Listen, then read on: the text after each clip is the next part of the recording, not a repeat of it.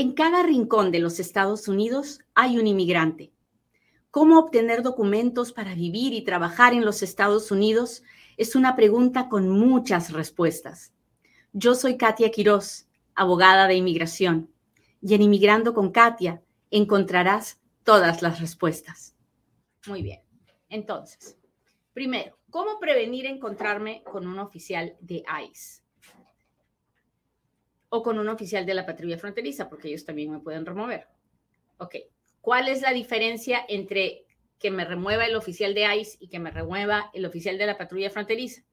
Bueno, el oficial de la patrulla fronteriza me puede remover de un puerto de entrada o de, la, o de la zona fronteriza si es por la frontera terrestre. ¿Ok? Tantas millas hacia adentro es potestad de la patrulla fronteriza. Pero ya que estoy adentro de Estados Unidos, ICE es quien me puede deportar. ¿Hasta ahí estamos claros? La patrulla fronteriza me puede remover de un aeropuerto, porque ese es un puerto de entrada. Me puede remover de la zona fronteriza, porque esa, ese es un puerto de entrada. Me puede remover de un puerto marítimo, porque eso es un puerto de entrada. Pero no me puede remover de Alabama, Tennessee, porque ahí no está la patrulla fronteriza, solo está en el aeropuerto. Adentro de, los estados tiene que ser ICE. ¿Entienden la diferencia? Cuéntenme si me están entendiendo la diferencia.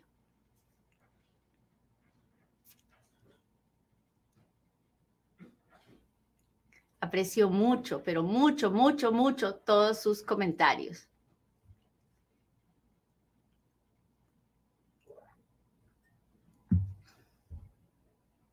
Hola Patricia, gracias. Muy bien. Entonces, ¿qué hago para prevenir encontrarme con ICE o con la patrulla fronteriza? ¿Ok? Primero, con la patrulla fronteriza, me tengo, tengo que evitar acercarme a los lugares donde está la patrulla fronteriza. Entonces, generalmente, cuando yo me encuentro con alguien que me llama porque ya se encontró con ellos, las conversaciones son así. No, pues fíjese que yo estaba en San Diego y pasé por un retén, pero nunca me habían parado y ahora me pararon. ¿Y qué hacía usted por un retén? En San Diego, que es la zona fronteriza. O estaba yo, este, cruzando, estaba yo yendo a la casa de mi primo y este, y llegó mi tía, mi tía estaba llegando y me dijeron que la fuéramos a recoger al aeropuerto usted está indocumentado, ¿qué está haciendo en un aeropuerto? Nada, esa es la Katia mamá, ¿verdad? Que, que resondra, pero se hubiera podido evitar si esa persona no se hubiera acercado ni a la zona fronteriza ni a un aeropuerto. Así que, por favor, por favor, no se acerque a esas zonas si no se quiere encontrar con la patrulla fronteriza, porque esa es su casa. ¿Ok? Ahora bien, hablemos de ICE. ¿Cómo hago para no encontrarme con ICE? Pues no, ya iba a decir, no haga ninguna tarugada. Bueno, ay, Katia, ay, Katia. Ok, ¿por qué digo que cuando uno no mete la pata? Porque, por ejemplo, ICE está en todos los centros de detención. Tienen un convenio con la policía y en los centros de detención ICE revisa que las personas que llegan detenidas sean ciudadanas americanas o sean inmigrantes. Entonces, si usted no va a un centro de detención, no se va a encontrar con ICE, ¿verdad? ¿Y cómo evita ir a un centro de detención? Pues no puede meterse en problemas ni estar cerca de gente que se mete en problemas. Entonces, porque muchas veces, muchas veces, uh, uno llega al centro de detención porque de verdad metió la pata pero muchas veces no, uno no ni estaba haciendo nada, pero estaba en el lugar incorrecto. Por ejemplo, usted se va a un baile y se, se le olvida que de los bailes los inmigrantes nos tenemos que ir antes de que empiecen los pleitos, antes de que la gente esté borracha. Pero usted se queda, el, el, el baile termina en un gran pleito y llega la policía. La policía no pregunta, se levanta todo el mundo, se lleva a todo el mundo que estaba en ese momento, en el momento del pleito, para hacer su investigación y usted termina en las manos de ICE. Entonces, No solo se trata de no, no manejar borracho, de no andar pegándole a nadie en la casa, de no andar peleándose con nadie, de no andar robando. Eso todos lo sabemos. También se trata de no estar en lugares donde pueda llegar la policía y llevarse a todo el mundo. Así que mucho ojo con eso. Sobre todo, a, mí me preocupan mucho los muchachos. Si, si eres muchacho y me estás escuchando, por favor, préstame atención. No te subas a un carro donde tú sabes que hay gente tomando o haciendo drogas. Y recuerda que para los inmigrantes la marihuana es una droga. Entonces, ¿por qué? Porque si sucede cualquier cosa y viene el oficial de policía a revisar lo que está pasando, el riesgo de que te vayas detenido es muy alto. Entonces, es preferible que tus amigos vayan por un lado y que tú vayas en un Uber y se encuentren y tú te regreses en tu Uber y te evites la preocupación de exponer tu vida y tu futuro por subirte a un carro donde no deberías subir. Así que esa es una forma de, de, no estar buscando a ICE, ¿no? Porque cuando uno se mete en problemas, cuando uno se cree por encima del mundo, puede terminar en la boca del lobo. Ok, otra forma de no encontrarme con ICE es no andar metiéndole papeles a la oficina de inmigración cuando no califico. Por ejemplo, si usted tiene un récord criminal o usted tiene deportaciones anteriores o usted ha salido más de una vez de los Estados Unidos y se ha vuelto a meter, no puede andar haciendo aplicaciones para pedir la residencia sino más. Porque si usted no califica, a la hora que usted pide la residencia y el oficial de inmigración le dice no, es muy probable que lo pongan en proceso de deportación, ¿verdad? Y cuando a uno lo ponen en proceso de deportación, se tiene que enfrentar al fiscal de inmigración, que es un fiscal de ICE. Y cuando uno recibe una orden de deportación de un juez de inmigración, ICE es el encargado de ejecutar esa orden de deportación. Así que no podemos hacer aplicaciones para las que no calificamos porque no es como una forma de entregarse en las manos de ICE. ¿Hasta ahí me está entendiendo? Si me está entendiendo, por favor, machúquele al botón de compartir. Dígame, Katia, si te estoy entendiendo. porque así me levante el ánimo y me deja saber si no, porque todo esto es tan técnico, ¿no? Que yo me pregunto si estoy explicándolo de la manera más clara para que usted me entienda. Así que gracias por sus comentarios. Hola Fanny, gracias por estar aquí, gracias por las rosas. Hola, hola, hola. Muy bien, gracias, gracias. Hola Belkis. Robini, C34, muchas gracias. Muy bien. Entonces, evito encontrarme con ICE si no me meto en problemas, evito encontrarme con ICE si no le meto papeles a lo tonto a la oficina de inmigración, evito encontrarme con ICE si, ah, si no cometo errores que luego que parezcan tontos, pero que luego me cuesten muy caro. Por ejemplo, ¿cómo se encuentra con ICE? Bueno, si usted, por ejemplo, no paga el child support, usted tiene hijos y no los está manteniendo, pues en cualquier momento puede tener una orden de arresto, ¿verdad? Y entonces puede terminar en las manos de ICE.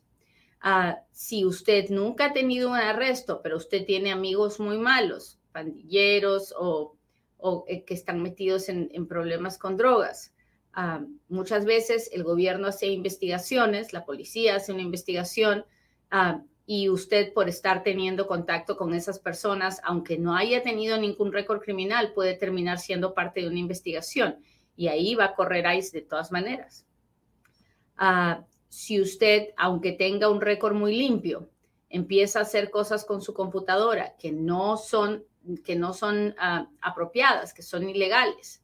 O al, usted permite que alguien use su computadora y después termina viendo una investigación que tenga que ver con pedofilia, pornografía y ese tipo de cosas, no dude que un día llega un día llega el FBI o un día llega la Oficina de Investigaciones de ICE y no nos la vamos a acabar.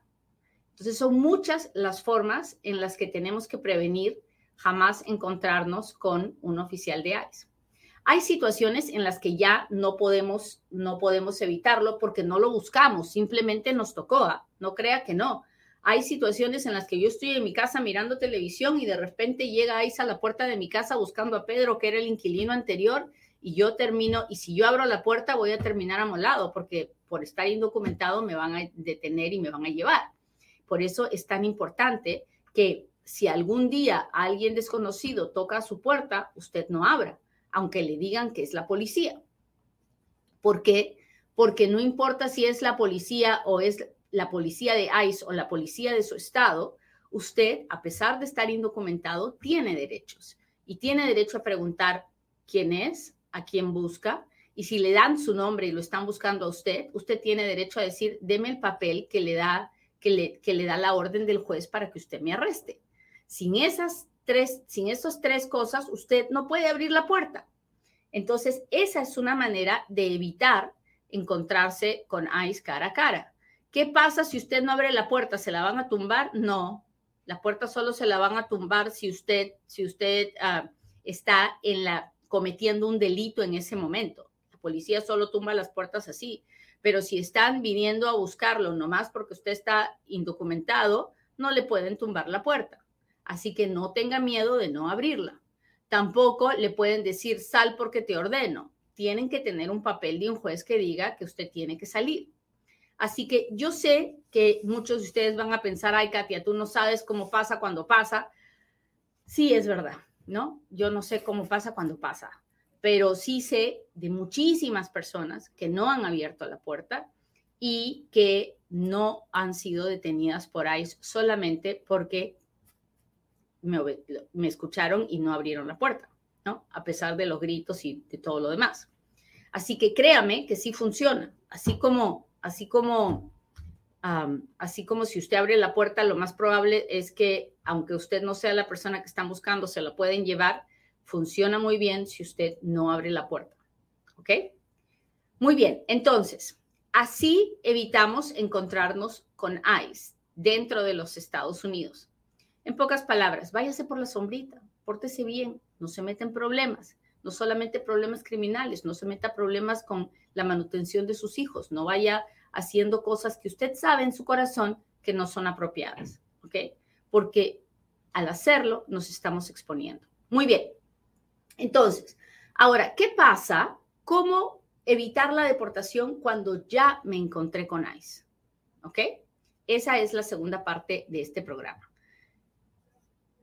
sea como sea, terminé en las manos de Ice, Katy. Andaba caminando por la calle y, ahí, por ahí pasó Ice y me preguntó si tenía papeles y dije que no y es suficiente. Simplemente porque no tiene papeles es suficiente para que ICE inicie un proceso en contra de usted. Ah, tenemos un, teníamos un memorándum de, con prioridades de deportación, en este momento no lo tenemos, y eh, esa discreción del oficial de ICE si se lo quiere llevar detenido o no. Y esa discreción del oficial de ICE después de que lo detiene, si lo pone en proceso de deportación o si lo deporta porque usted no es elegible para el proceso de deportación. Entonces, ¿cómo evito la deportación? Bueno, número uno, el primer paso es una cosa que se llama moción para detener la deportación, que en inglés se dice motion to stay. Entonces, lo primero que puedo hacer cuando ICE ya me detuvo, ya estoy en manos de ICE, es pedir un motion to stay. Y eso lo pido cuando ICE no me da la posibilidad de salir bajo fianza. Entonces, esa, ese es un procedimiento que utilizamos sobre todo cuando la persona no tiene derecho a ver a un juez porque lo perdió, porque firmó una salida voluntaria o porque ya tiene una orden de deportación y la persona no se puede ir en ese momento porque hay una razón humanitaria muy fuerte para que se quede. Entonces se llama motion to stay. Otras veces no necesito hacer un motion to stay porque es la primera vez que la persona se encuentra con ICE y ICE decide darle un monto de fianza. 1.500, 3.000, 5.000, 10.000, 20.000, de acuerdo al criterio de ICE.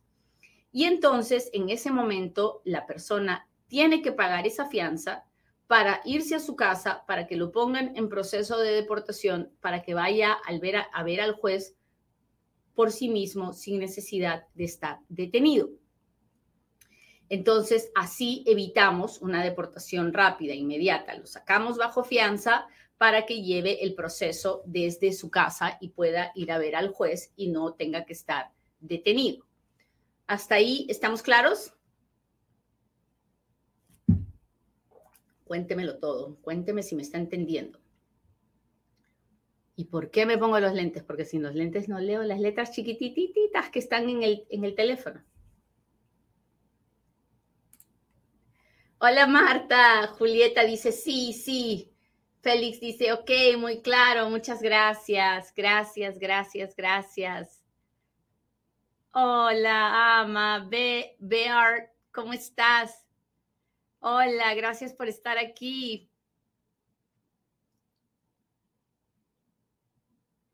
Muy bien, entonces, si ICE me agarra, puedo pedir, puedo esperar que me digan si me van a dar fianza o no.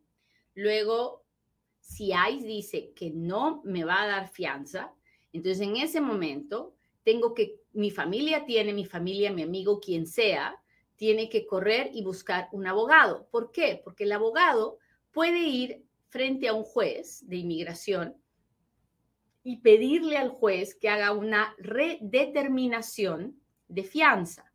Se llama um, uh, Motion for Bond Redetermination.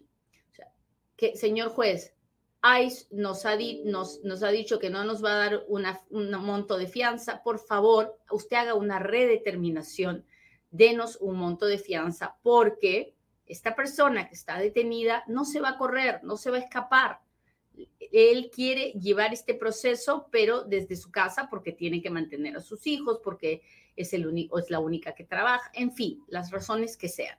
Eso se llama monto de moción para redeterminar la fianza.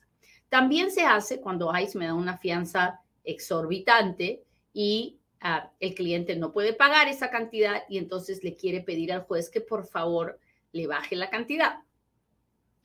Ah, no sucede mucho, ¿verdad? Porque nadie quiere estar más tiempo detenido, pero a veces hay que hacerlo, porque a veces te dicen 30 mil dólares de fianza y de dónde, pues, ¿no? Y entonces uno va y le dice al juez, oiga, señor juez, esta persona tiene seis hijos, trabaja y gana, no sé, 10 dólares la hora, ¿de dónde va a sacar? Y, la verdad que no es un peligro, o sea, todo depende de cada caso, ¿no? Muy bien. ¿Cómo, ¿Qué otra forma tenemos de detener, pausar una orden de deportación cuando ya me encontré o de pausar un proceso de deportación cuando ya me encontré con ICE, cómo evitar la deportación. Bueno, la, ya hemos hablado de la moción para detener la deportación, ya hemos hablado del monto de la fianza, ya hemos hablado de la moción para redeterminar la fianza. Ah, otra forma en, que, en la que podemos evitar la deportación es hacer nuestro proceso con el juez de inmigración desde la detención. Hay situaciones en las que una persona no le van a dar, no le dan la moción para, para eh, quedar, the motion to stay, la moción para detener la deportación, y tampoco le dan la fianza y el juez le niega la fianza. ¿Qué pasa en esos casos? Si la persona tiene todavía el derecho de ver al juez y de pasar por un proceso de deportación, la persona para evitar que la deporten va a tener que quedarse detenida durante el tiempo que dure su proceso de deportación, que generalmente pueden ser de dos a seis meses. Y usted me dirá, ah, no, pues para eso mejor me voy a mi país. Esa es una mala decisión si usted tiene algún chance de que el juez le dé, le dé el beneficio de quedarse. Si, si el juez no le va a dar el beneficio de quedarse y usted lo sabe, obviamente mejor se va, ¿no? Si ha cometido una felonía grabada, ¿ya para qué? O sea, no tiene sentido que estemos peleando lo, lo que no tiene sentido, porque una persona que comete una felonía grabada es súper deportable. Generalmente no hay perdón para eso. Así que, pero si usted no tiene, no tiene una felonía grabada y usted tiene un buen caso de cancelación de deportación o tiene o puede obtener la residencia a través de un familiar o puede pedir asilo. Entonces, vale la pena permanecer detenido, pero hacer el proceso con el juez para finalmente evitar la deportación y que usted se quede en los Estados Unidos. Como ven, el mundo de la inmigración es súper complicado. Sí, yo lo sé. Por eso se lo trato de explicar. Porque si usted pone su vida en las manos de un llena papeles, lo más probable es que termine en esta maraña de las leyes de inmigración. Lo, lo más rescatable de todas las explicaciones que yo le doy es que usted vea la importancia de tener un abogado de inmigración. Yo no le voy a decir que me busque a mí, no le voy a dar mi teléfono ni mi dirección. Le voy a pedir que busque el abogado que usted quiera, donde usted quiera, pero que haga sus trámites de inmigración con un abogado, porque de esa manera tiene más chance de no cometer errores. Los abogados tampoco somos perfectos, ¿ah? no crea, no le estoy diciendo eso, pero si usted se busca un abogado que, le guste su trabajo y que tenga buena reputación, sus chances se incrementarán aún más. Muy bien, ahora sí, hágame todas las preguntas que quiera porque ahora es cuando Katia responde.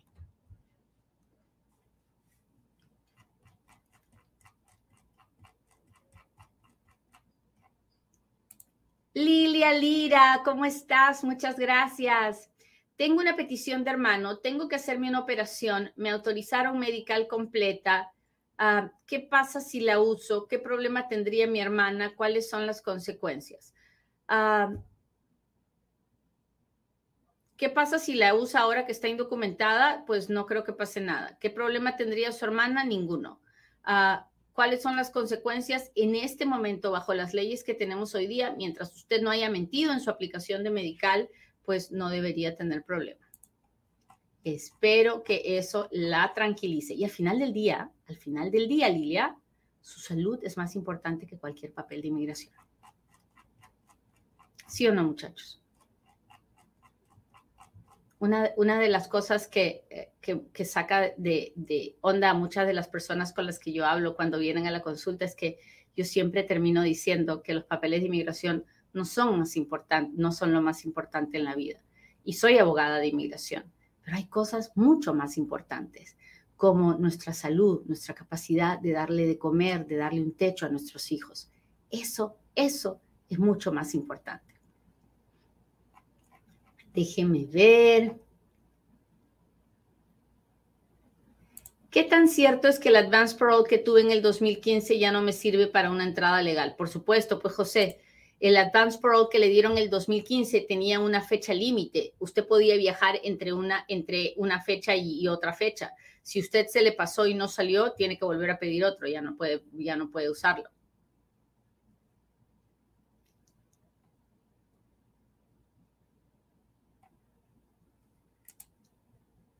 Saludos desde Garden Grove, California. Hola, hola, bendiciones. Mi pregunta es la siguiente, sois F2B, o sea que tiene la petición de un papá residente y usted soltero. República Dominicana, ya me aprobaron los seis pasos el 10 de octubre. Me gustaría saber si tendré cita consular este año más o menos, para qué, ah, para qué fecha del otro entonces. No tengo la menor idea, Juancito. La República Dominicana ya está empezando a dar citas nuevamente, pero están bien tardados y tienen una gran cantidad yo le recomendaría que entre a la página web de la embajada en Santo Domingo y que vea qué mensajes dan. Hay una página de Facebook también de la embajada y fíjese ahí qué en qué fechas dicen ellos que están trabajando. Oklahoma. Un solicitante de asilo puede pedir número de ITIN si puede. Buenos días. Ah, doctora, estoy esperando la cita en la embajada. Mi esposo me ha pedido y él con mis niñas están allá y yo ya no aguanto estar sin mis niñas. Lo lamento mucho, niña bonita. Lo, lamento mucho. Es, es, espero que ahora que las niñas están de vacaciones puedan estar con usted, pero ah, hay que esperar el proceso. Dígale a su esposo que puede intentar un, proceso para que, ah, para que hagan su caso más rápido, ah, pero mientras tanto tiene que seguir esperando. Ah, tengo un año y medio esperando por cita de migración en Juárez, para mi esposo, soy residente. En este momento, después de que termina los seis pasos, se está demorando como un año el, la cita en Juárez. Yo no sé si ya terminó los seis pasos o no. Ah, tuve deportación porque mi hija tenía una cirugía. ¿Qué puedo hacer? Ah, no lo sé. No tendría que hacerle muchas más preguntas para poder contestarle. ¿Cómo van los casos por violencia doméstica? ¿Hay algún cambio? No, no. Seguimos haciendo casos de VAWA. Si usted ha sido víctima de violencia doméstica a manos de su, su esposo ciudadano, su esposo residente o su hijo o hija ciudadana mayor de 21 años, por favor busque un abogado. Esos son casos en los que yo trabajo día y noche, casos de VAWA, así que todo, todo sigue igual.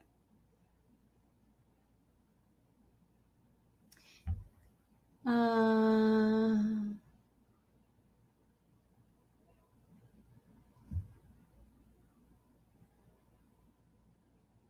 Puedes arreglar si tienes deportación, a veces sí, a veces no. Depende. ¿De qué? De, muchos factores.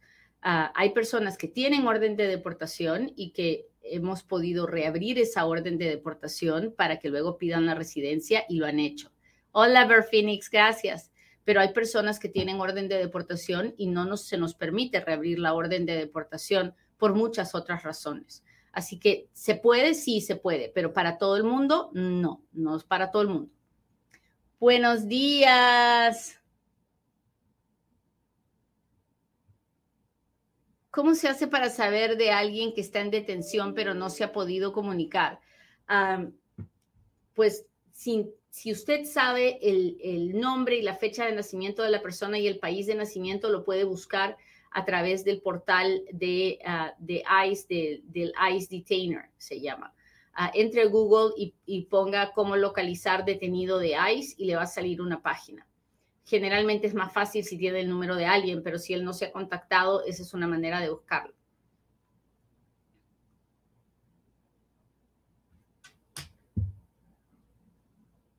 Hola, buenos días. Soy hondureño, tengo visa de turista. ¿Cómo puedo hacer para tener la residencia? No lo sé, porque tendría que saber si tiene, si tiene estudios universitarios, si tiene, ah, conoce a alguien que pueda pedirle la residencia con, con, lo, con su especialidad, si tiene familiares. No lo sé. Tiene que hablar con un abogado en persona. Yo sé que ustedes hacen sus preguntas con la mejor intención y espero que entiendan que yo les contesto con la mejor intención pero muchas veces no puedo darles una respuesta si no tengo información suficiente. Pero hago mi esfuerzo, muchachos, hago mi esfuerzo. Muy bien, les agradezco mucho que me hayan acompañado hoy día. Ojalá que el programa de hoy día les haya gustado. Si le gustó, póngame un dedito, póngame un corazoncito, compártalo. Recuérdele a todos sus amigos y familiares que ahora estamos también, eh, que tenemos estos eh, podcasts en todas las plataformas de podcast en como Inmigrando con Katia. Así que búsquenos y síganos. Hasta pronto, muchachos. Pronto en otro Inmigrando con Katia. Bye.